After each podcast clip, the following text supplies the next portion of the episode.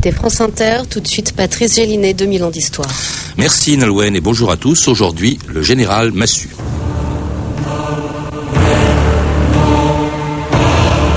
Son nom est déjà inscrit dans les livres d'histoire. Le général Massu est mort hier à l'âge de 94 ans. De la France libre à l'Algérie, la disparition d'une des figures de l'armée française. «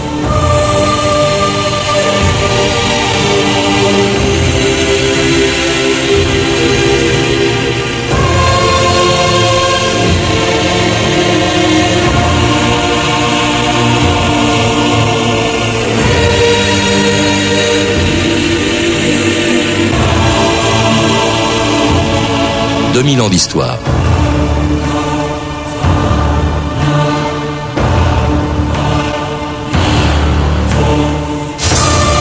Le 26 octobre dernier, la mort du général Massu mettait un terme à une des plus extraordinaires carrières de l'histoire militaire.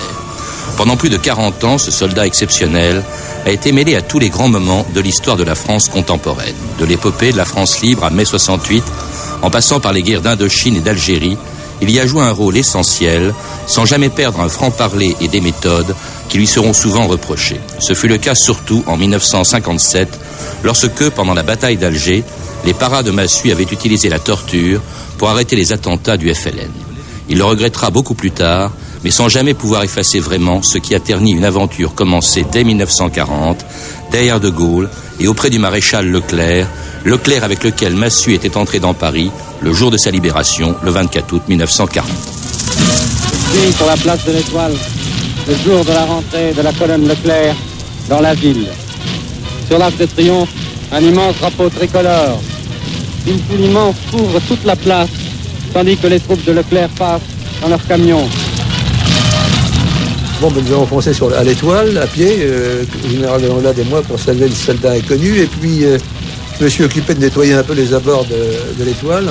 Inutile de vous dire qu'à ce moment-là, c'était chacun a travaillé un petit peu en individuel. Je dois dire que, le commandement de mon sous-groupement m'a un peu échappé. Les gars étaient tellement excités par leur arrivée au cœur de Paris que chacun travaillait un petit peu par, paquet.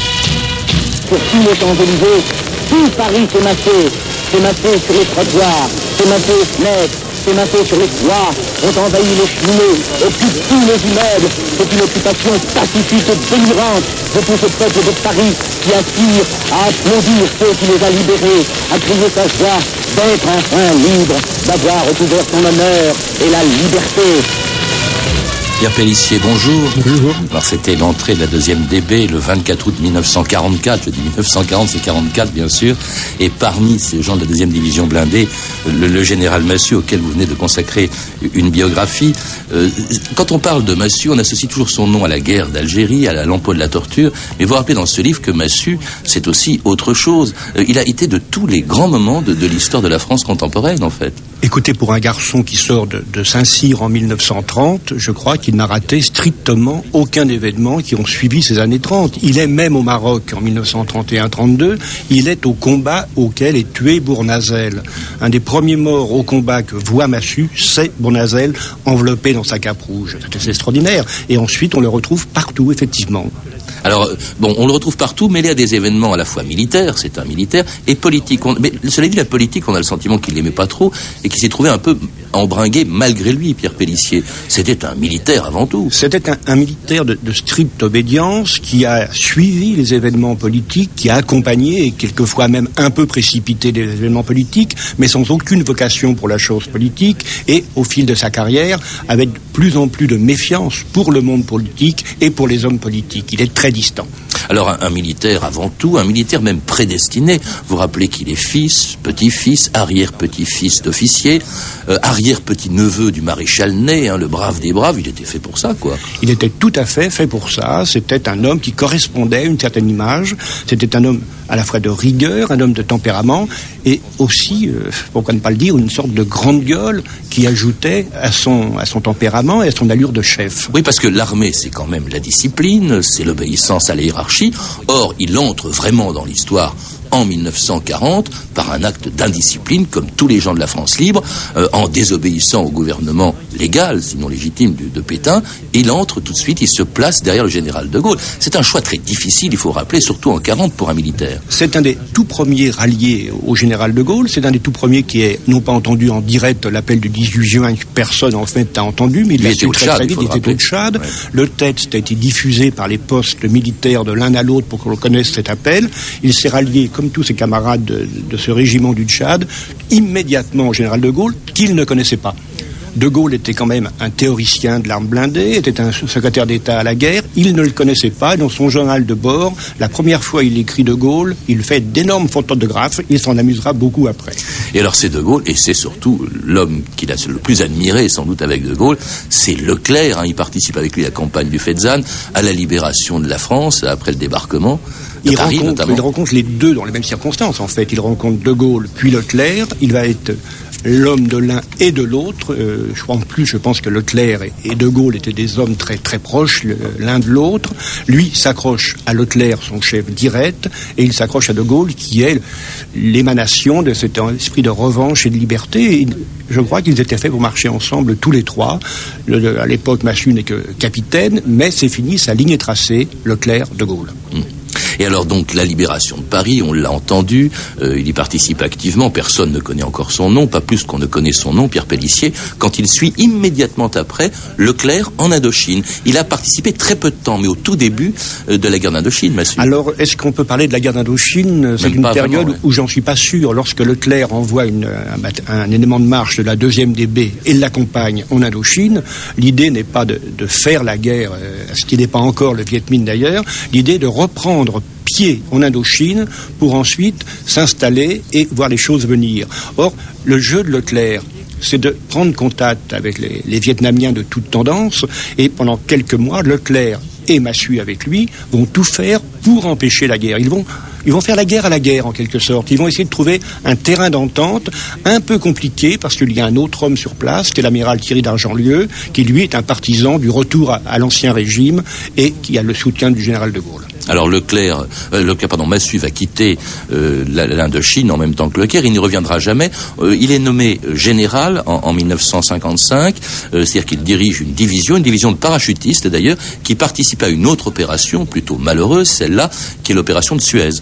Alors l'opération de Suez, on a déjà au moment de l'Indochine une certaine réserve de Massu envers les politiques, les politiques qui refusent de laisser Massu repartir dans cette Indochine qu'il connaît bien, il a connu personnellement Ho Chi Minh, il pourrait jouer un rôle, on ne le renvoie pas en Indochine, mais on lui fait monter l'opération de Suez avec la 12e division parachutiste, toute jeune, toute fraîche et à peine entraînée.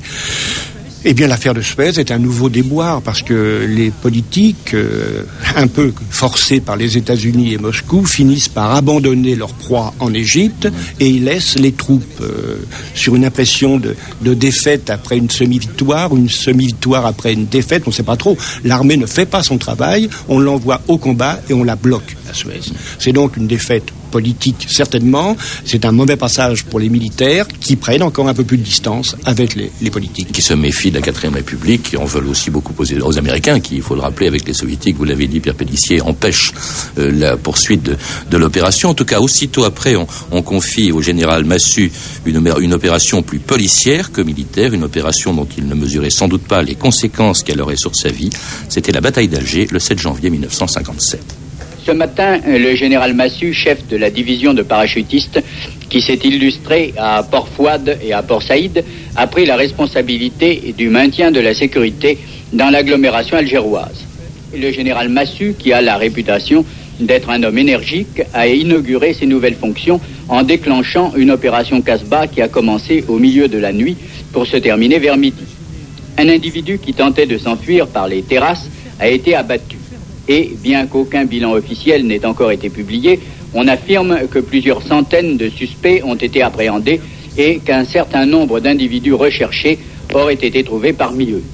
Ici Alger, à vous Paris.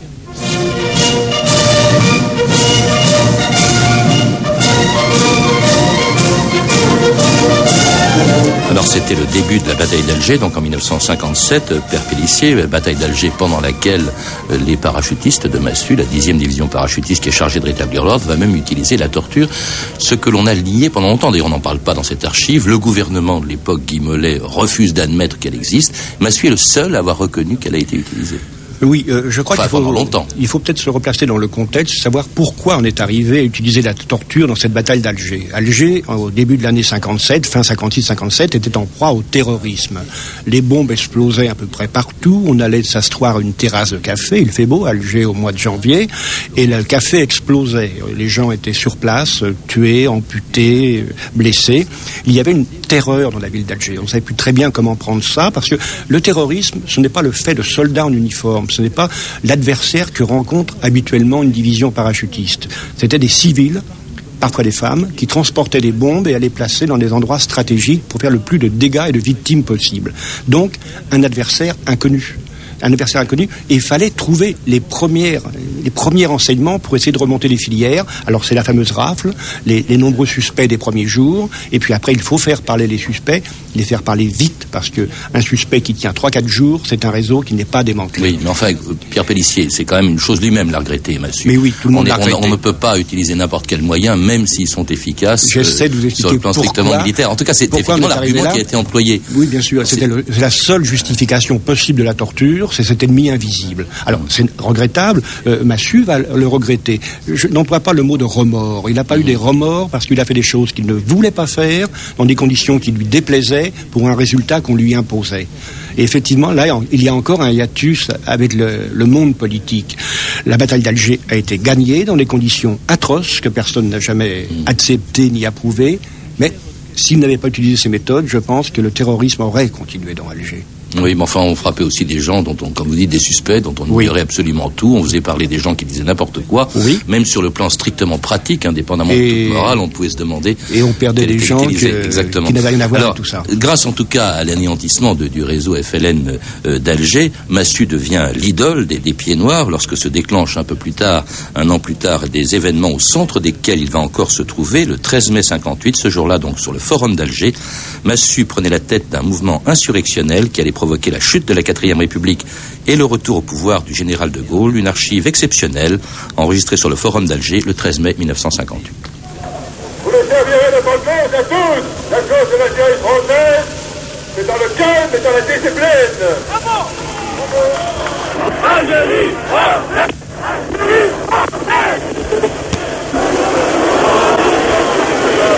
Ce sont des minutes historiques que nous venons de vivre sur cette place du gouvernement général à Alger, où il y a quelques instants, la proclamation d'un comité de salut public vient d'être lue. Tout ce que nous savons pour l'instant, c'est que le général Massu a accepté d'y assumer un rôle J'étais moi-même, général Massu, désigné comme président de ce comité. C'était Massu le 13 mai 58 à, à Alger. Là encore, il a joué un rôle euh, extraordinaire, important. euh, euh, Pierre Pellissier, De Gaulle a dit de lui plus tard à cette occasion, a dit à Massu plutôt, a dit à Massu, vous avez été le torrent et la digue. Il faut expliquer pourquoi peut-être. Oui, euh, c'est un énorme compliment parce que euh, De Gaulle étant persuadé qu'il était revenu seul au pouvoir pour reconnaître le rôle de digue et de torrent à, à Massu, il fallait que Massu ait joué un grand rôle. C'est vrai qu'il y a eu une sorte de débordement, c'est un peu le torrent. Euh, mes confrères Serge et Bomberger rappelait ça le- les 13 complots du 13 mai. Il y en a eu une bonne quinzaine sans doute, et le 15e, c'est Massu tout seul, c'est le plan résurrection, qui n'avait rien à voir avec les autres. En fait, personne n'avait contacté Massu quand les complots se montaient pour ramener De Gaulle au pouvoir. Il a monté son petit complot tout seul, et le jour venu, devant ce torrent de, de complicité, de gens qui essayaient de ramener les uns De Gaulle, les autres on ne sait pas qui au pouvoir, il a tout canalisé, il a tout pris en main, et il a été le, le détonateur. C'est lui qui a fait crier Salan, euh, vive De Gaulle, sur le balcon du forum. C'est lui qui a créé des comités de salut public, et c'est lui qui a canalisé et qui a fait le retour au pouvoir du général de Gaulle, avec des circonstances étonnantes. On raconte que Salan a crié « Vive de Gaulle !» avec un pistolet dans le dos. Il faut quand même savoir que c'était pas un pistolet, c'était simplement la pipe de Léon Delbecq. il, y a des tas de, il y a des tas de choses drôles, mais c'est lui qui a le sens. Dès le premier jour. Hein, qui a le sens politique, on ne peut pas dire autre chose. Il a le sens politique, il saisit qu'il faut ramener de Gaulle, il fait tout pour que ça soit de Gaulle et il gagne la partie. L'histoire de Massu, Pierre Pellissier, c'est l'histoire aussi d'une fidélité au, général de Gaulle, d'une fidélité réciproque d'ailleurs. Il y, a une phrase, et, parce que bon, il a été dur de Gaulle. On, dit que euh, un jour euh, de Gaulle aurait dit à Massu, alors Massu toujours aussi con, et Massu aurait répondu, ce qui prouve qu'il avait de la répartie, toujours gaulliste mon général.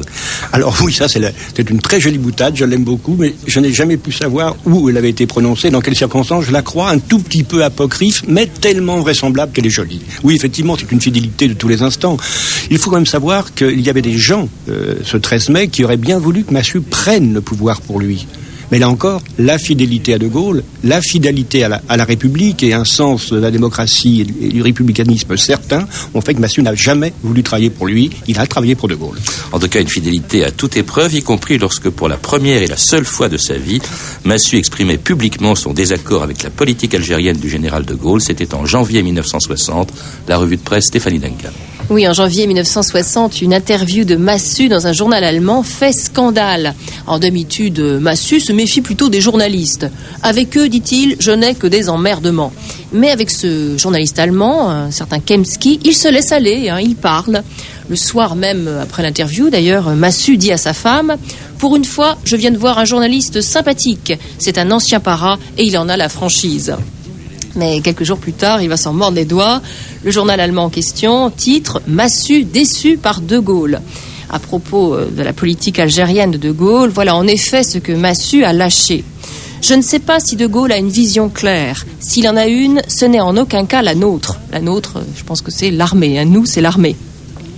Nous ne comprenons plus sa politique. La plus grande déception pour nous est le fait que De Gaulle soit devenu l'homme de la gauche. Ah, Massu laisse même planer la menace d'un putsch militaire en Algérie. L'armée, dit-il, possède le pouvoir. Elle ne l'a pas encore montré car l'occasion ne s'est pas présentée, mais l'armée se servira de son pouvoir dans une situation bien précise. Et dernier point, et pas des moindres, Massu en vient aussi à reconnaître que l'armée en Algérie incite les colons européens à former des organisations paramilitaires et qu'elle leur fournit même des armes. la réaction à Paris de De Gaulle est immédiate, euh, puisque ça se passait à Alger. il écrit à Michel Debré, le Premier ministre, L'interview du général Massu ne saurait évidemment être tolérée. À l'heure où je vous écris, cet officier général devrait déjà être arrivé à Paris, étant naturellement entendu qu'ensuite, après sanction, il ne retournera pas à Alger. Dans ses mémoires d'espoir, euh, plus tard, De Gaulle évoquera euh, plus calmement aussi cet épisode où, dit-il, Massu, ce valeureux soldat, mon compagnon de toujours, s'est laissé aller à déblatérer à l'encontre de ma politique. Mais là, on est en janvier 60, hein, on est en plein orage. Le 23, Massu obtient péniblement finalement d'être reçu par De Gaulle. Une engueulade historique de 20 minutes dans les salons feutrés de l'Élysée, qu'on ne connaît évidemment que par le récit de Massu. Massu, je vous garde, me dit le général de Gaulle. Je lui ai répliqué. Mais je m'en fous, vous me gardiez. C'est pas pour moi que je me suis battu, c'est pour mes subordonnés, c'est pour l'Algérie. Parti comme j'étais, je lui ai sorti tout le paquet, dit Massu. Je lui ai dit qu'il se foutait de l'armée. De Gaulle n'était pas content. Il tapait du poing sur son bureau, il en a même cassé son bracelet montre. Vous n'aviez qu'à faire ce que je vous disais. Vous êtes un soldat, vous êtes fait pour obéir. Tandis que Massu, de son côté, interpelle De Gaulle sur son entourage politique. Vous êtes entouré par une bande de cons. C'est extraordinaire, ça, ce franc-parler de Massu, c'était vraiment la caractéristique il, de Massu. Il était sans doute le seul qui pouvait contrer De Gaulle avec ces termes-là. Hein.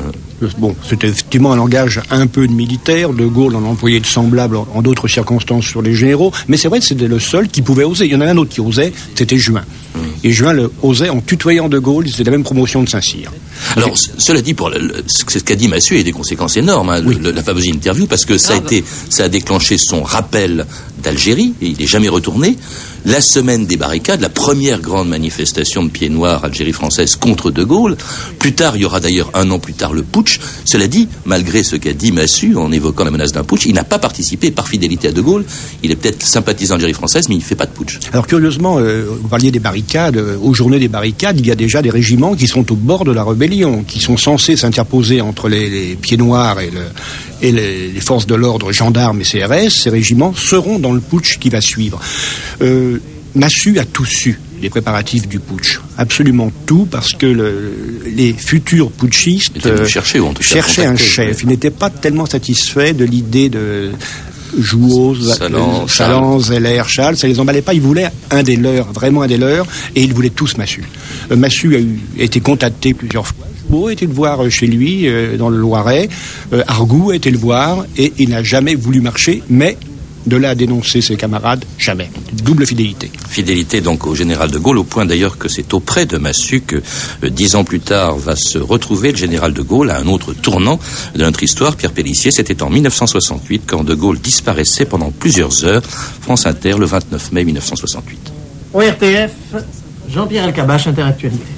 Le départ et le mystérieux emploi du temps du général de Gaulle posent ce soir à tous les journalistes et à tous les hommes politiques un certain nombre de questions. Pendant six heures, sa trace a été perdue. Six heures qu'il a occupées, pense-t-on, à s'entretenir avec une ou avec des personnalités politiques. Depuis ce matin, en tout cas, un certain suspense s'est euh, créé, Jean-Claude Turgeman, autour des activités du président de la République, et tout a commencé à 10 heures ce matin. Théoriquement, le général de Gaulle a quitté l'Elysée vers midi. Il n'est arrivé à Colombey qu'à 18h. C'est beaucoup. Et l'on se demande si le général de Gaulle ne s'est donc pas arrêté quelque part entre Paris et Colombey. C'était le 29 mai 1968, on l'a peut-être un peu oublié, euh, euh, Pierre Pellissier, mais c'était tout le monde se demandait où était passé De Gaulle, et ce n'est que plus tard qu'on a appris qu'il était auprès de Massu à Baden en Allemagne, Massu commandant euh, l'armée française en Allemagne. Oui, euh, personne ne savait où était parti, pas même le Premier ministre Georges Pompidou, qui en était très amer et très meurtri. Euh, que se passe-t-il chez De Gaulle? A-t-il vraiment craqué? A-t-il eu besoin d'aller prendre des conseils Euh, Moi, je pense qu'il a eu un moment de, flottement et de doute. Il l'a d'ailleurs avoué ensuite à la radio à Michel Droit.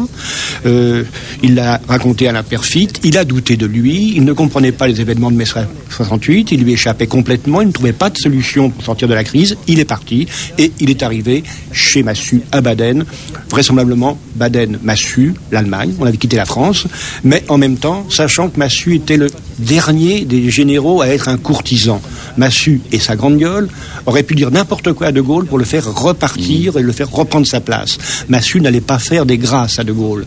Il allait lui dire ce qu'il pensait, lui, Massu, Donc il faire. cherchait du réconfort. Parce qu'il y a une autre thèse, hein, il y a beaucoup d'historiens, des témoins, comme l'amiral Floïc, qui était auprès du général de Gaulle à ce moment-là, qui disent De Gaulle cherchait un coup de théâtre, il avait voulu disparaître, et comme il ne voulait pas que l'on sache où il était pendant plusieurs heures, il est allé auprès de la seule personne qui justement se tairait euh, pour euh, justement réapparaître de manière théâtrale quelques heures plus tard. où il y a quand même des écrits de- du général de Gaulle, des déclarations du général de Gaulle qui laissent supposer que le doute était en lui et qu'il cherchait quelque chose de plus. Alors que cherchait-il?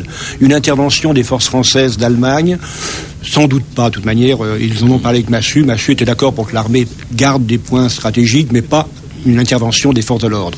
A-t-il demandé l'amnistie pour les détenus de l'OAS La plupart étaient sortis de prison déjà.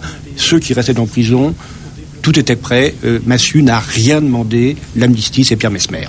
En tout cas, Massu quittera l'armée euh, un an plus tard, en 1969. Euh, Il ne se manifestera plus du tout sur le plan politique. Vous dites même qu'il est devenu écologiste, grand ami de son voisin de, de Conflans-sur-Loing, où il a vécu jusqu'à la fin de ses jours, euh, grand ami de Georges Ségui, secrétaire général de la CGT. Oui, ils se battent ensemble, côte à côte, contre un projet d'autoroute. Mais si vous regardez bien les déclarations de l'un et de l'autre, ils sont tous les deux fidèles à leur ligne de conduite. Alors, euh, il y a une chose aussi qui a poursuivi le général Massu jusqu'au bout, c'est la question de la torture euh, qu'il a fini par euh, regretter. Écoutez, France Inter, le 21 juin 2000. C'est pas moi qui les ai inventé, les tortures. Hein. Elles m'ont été demandées par les autorités civiles. Je ne vais pas donner leur nom, mais c'était tous des, ministres du gouvernement socialiste de M. Guy Mollet. On m'a demandé d'aller très vite, le plus vite possible, étant donné le mal que faisaient les, les Félagas dans Alger même, leur campagne de, bombes qui tuait beaucoup, beaucoup d'innocents. Euh, il fallait, il fallait y aller. À partir du moment où il faut y aller, bon ben, si vous voulez pas parler alors qu'on avait toutes les raisons de penser qu'ils étaient coupables, qu'est-ce que vous voulez qu'on fasse? On est obligé de les secouer un peu. Je le regrette évidemment, je regrette qu'ils soient allés à ce point-là. Vous pensez que c'est nécessaire en temps de guerre, de toute façon, la torture? À mon avis, il faut, il faut l'éviter au maximum. Il faut l'éviter. C'était le général Massu en, en juin 2000. Plus tard, il sera même plus clair en, en regrettant l'emploi de la torture, considérant qu'elle n'a pas servi finalement à grand-chose, même si la bataille d'Alger était gagnée.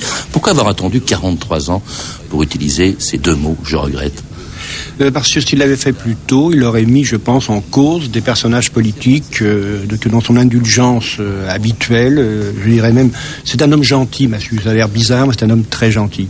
Il n'avait pas envie, euh, même s'il a porté le, le chapeau, il n'avait pas envie de salir quelques hommes politiques encore vivants. Il Enfin, a gentil, gentil, la torture, c'est pas gentil. Je non, ne comprends je, pas dis, cette je dis que ouais. l'homme est, est- est un homme gentil, qu'il n'a pas Ouais. eu envie d'entrer dans des polémiques avec les hommes politiques.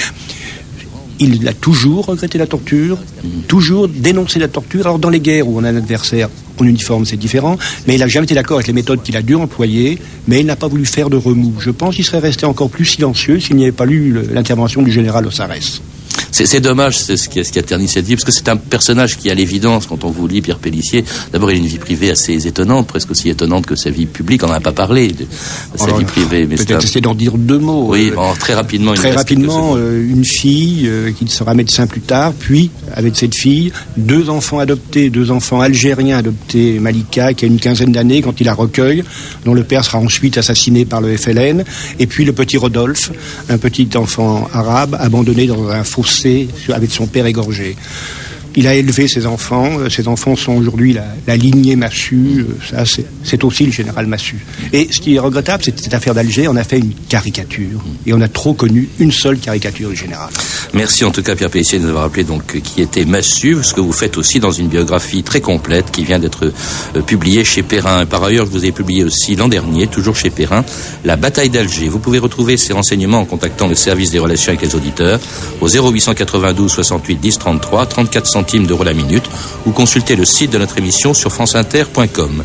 C'était 2000 ans d'histoire à la technique Pascal Badassari et Philippe Duclos, documentation et archives sonores Virginie Bloch-Léné, Claire Tesser et Sandra Escamez, revue de texte Stéphanie Duncan, une réalisation de Anne Kobilac. Une émission de Patrice Gélinet. Demain, dans notre émission 4000 ans d'histoire, puisque nous parlerons des pyramides, mais tout de suite à 14h30, très précis sur France Inter, du haut de la maison de la radio, 40 siècles vous contemplent, Chris, et vous 40 écoutent, bien 40 sûr. siècles d'expérience radiophonique. Merci Patrice. Vous savez que j'ai fait une bêtise hier. J'ai, j'ai- pas, pas hier, euh, vendredi. Il y a eu un malentendu sur ce que j'ai, annoncé. Alors, euh, je fais un petit rectificatif. Au revoir Patrice. Au à revoir, demain, à hein. demain. Voilà, le musée de l'homme, ne ferme pas le 2 mars. C'est la galerie d'Afrique du musée de l'homme qui ferme le 2 mars, suivi de près par les autres galeries. Mais le musée de l'homme reste ouvert avec dès le 21 mai une grande exposition sur les fresques du Tassili. Voilà qui est dit.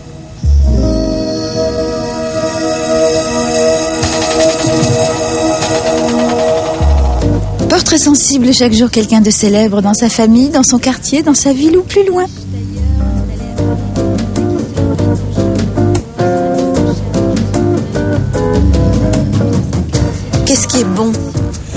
Qui est bon Pour l'instant, un petit cigario. Qu'est-ce qui sent bon De même, un petit cigario, ça sent pas mauvais. un, un obsédé. Euh, Qu'est-ce que vous voyez par la fenêtre de chez vous Je vois la cour de, de la maison où j'habite. C'est grand comment chez vous Chez moi, c'est tout petit. C'est deux pièces, c'est au cœur de Paris. euh, Deux, deux petites pièces, un coin cuisine, une salle de bain. Et Qu'est-ce qu'on voit sur les murs Des livres et des livres et des livres. Ah oui. Oui. Des murs de livres des murs de livres. J'ai réservé un mur ou deux quand même pour les tableaux, mais